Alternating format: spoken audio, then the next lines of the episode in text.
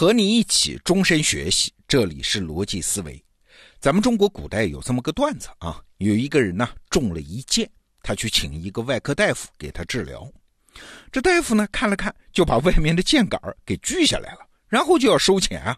这病人就不干了，这箭头还在身体里呢。大夫说：“对呀，在你身体里呀，那是内科的事儿啊，你去找一个内科大夫。”这个段子嘛，当然是在讽刺有人解决问题不彻底，所谓的治标不治本。但是啊，王硕老师在他的最新课程《三十天认知训练营》里面，跟这个故事就抬了一把杠，说这有啥不对的呢？就算是在现在的医院里面，医生也是这么治病的呀。我们经常听到一个词儿啊，叫对症治疗。哎，请问什么意思啊？症嘛，就是表象啊。对症就是针对症状用药，而不是对病因刨根究底儿啊。你想嘛，医生是经常要处置各种紧急情况，大出血赶紧止血，昏迷了赶紧苏醒，某项指标高了就得降下来。医生经常要在信息不完备、时间不充足的情况下，做出那种性命攸关的决策啊。说到底，医生不都是在锯剑吗？那这个抬杠啊，我觉得有意思啊。稍微深想一层，你就明白了。这个世界上，我们做的绝大部分的决策都是治标不治本嘛？为啥？因为人类理性有限啊，获取信息的能力有限啊，大脑的处理速度有限啊，还有时间资源有限。啊绝大部分决策都有点像是在那个赌桌上啊，你看见手里的牌，但是你不知道对手的牌。更要命的是呢，对手眼睁睁的盯着你，等着你出牌，你不可能无限制的理性思考，这才是我们日常决策的场景。那这么看来呢，治标不治本，它反倒是一种更实际的处理问题的方式啊，就是说不去穷尽那些信息，追求终极解决，只是把问题推进到可以用我们掌握的工具去处理的那个层面。我举个例子，你就明白了。比如说啊，你经常因为睡懒觉上班迟到，哎，你要是想治本，那就难了去了，因为原因也多了去了。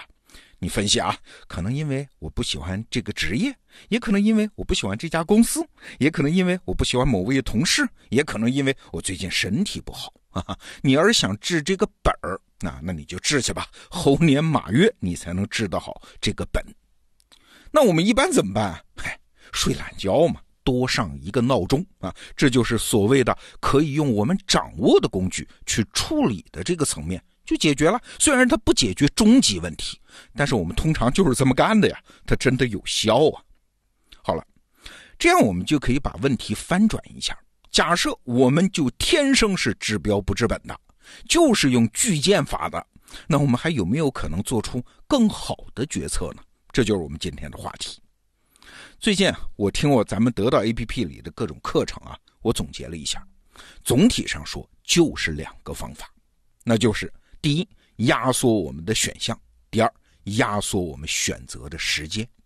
下面我们一个个的说啊，先说第一个压缩选项。换句话说呢，你不能让自己的决策面对无穷多的选项和变量啊，你陷入两面甚至多面的作战。王硕老师就举了这么个例子，比如说你买股票，这决策选项太多了，你买任何一只股票，面对的都是海量的决策场景啊。什么往宏观里说，牛市什么时候开始啊？熊市什么时候算结束啊？谁真的知道吗？往微观里说呢，一家企业处在自己生命周期的哪个阶段，谁真能看透呢？啊，除此之外，还有什么行业情况、竞争对手的情况、政策法规的情况、国际市场的情况等等。你要是想全部研究清楚，哎，这股票啊，您就不用买了，选项太多了嘛。哎，这个时候就有聪明人发明了一种方法，叫配对交易，就是压缩选项的高招啊。那什么是配对交易呢？举个例子啊，如果你买了通用汽车公司的股票。这意味着啥？意味着很多事儿啊！意味着你看好世界经济，你看好美国经济，你还看好美国的汽车业。而在美国汽车业当中，你还看好通用汽车公司。那这一连串的判断，其中只要错了一个，你买通用汽车公司股票这个决策就错了啊！这么多因素综合权衡，想想头都大呀。所以呢，你可以这么干，就是同时买两只，一只通用汽车，一只美国的福特汽车，两只股票你都买，但是对不起，它是一只做多，一只做空，那这就是配对交易。那这么一来，你想，你就不用考虑那么多层次的复杂因素了。什么世界经济、美国经济、美国汽车业，所有这些因素都互相抵消，因为你一家做多，一家做空嘛。所以你这个购买结构只需要考虑一个因素，就是通用和福特哪家公司会经营的更好，然后买入你判断好的这一家，卖空另外一家就行了呀。当然，这问题也不容易了，但比之前考虑那么多因素就简单多了呀。配对交易啊，其实就是我们经常听到的对冲交易当中的一种。你发现没有？它本质上是从市场的那种无限的不确定性中画出有限的不确定性啊，把原来很多的选项变成你面对只有两个选项，然后在这个有限的领域里面再去培养自己的判断力。那你可能会问喽，能不能进一步压缩呢？现在毕竟还有两个选项，我还是不会选。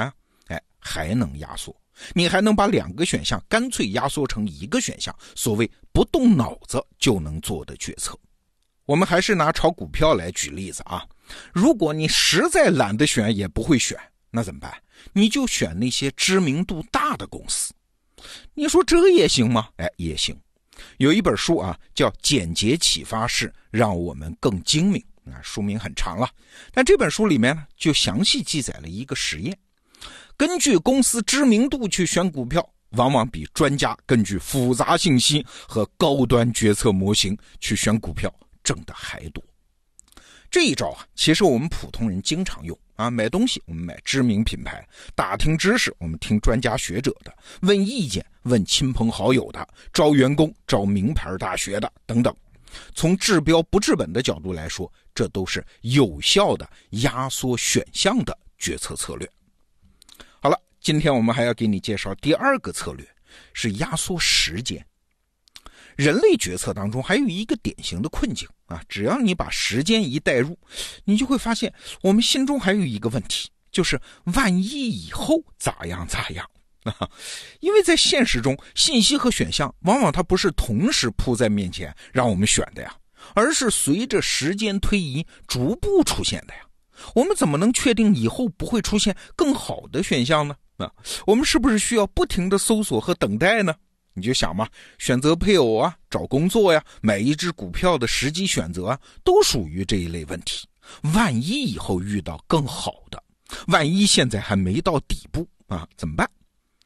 那这个原理呢，来自于决策学里面的一个经典问题。它的版本通俗的讲是这样的啊：假设你经过一片西瓜地，你只能走一趟，不能回头啊，你怎么才能摘到整片西瓜地里面最大的那个西瓜？那统计学家计算出来的最优策略是一个百分数，你要记准这个百分数啊，叫百分之三十七。什么意思？就是假设这个西瓜地一共一百个西瓜，假设啊一百个西瓜，那你在经过前三十七个西瓜的时候，不要做决定，也不要摘，就光做一件事儿，就是测量和记录它每一个的大小。那在三十七个西瓜之后，如果接下来看到的一个西瓜比以前看到过的都大，那就选择它啊。这种情况下，你摘到最大西瓜的概率是最大的。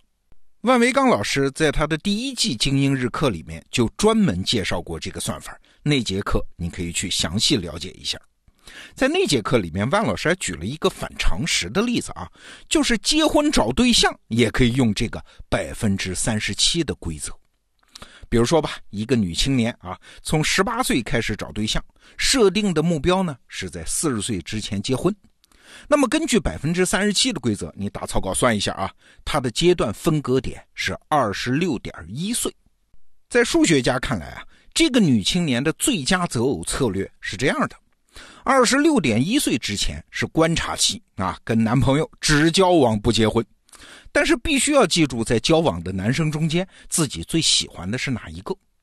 二十六点一岁之后是决策期啊，再结交新的对象，一旦遇到一个比原来认为最好的那个还要好，或者和那个人差不多一样好的男人，就应该马上把他拿下，和他结婚 当然了，如果你相信这世界上有一个你唯一的真命天子，你一定要等到他出现啊，这是价值观问题啊，那这套算法对你不适用。但是如果你相信结婚它不过是一个择优的过程，和那个我们刚才说的在西瓜地里捡那个最大的西瓜本质上一样，哎，那这个百分之三十七的原则对你就是有用的一个参考。当然了，我这儿不是建议你要相信这套算法。我今天只是想说啊，理性的人他其实不是那种要穷尽理性的人，而是应该知道什么时候停止的人。好，这个话题我们就聊到这儿。逻辑思维，明天见。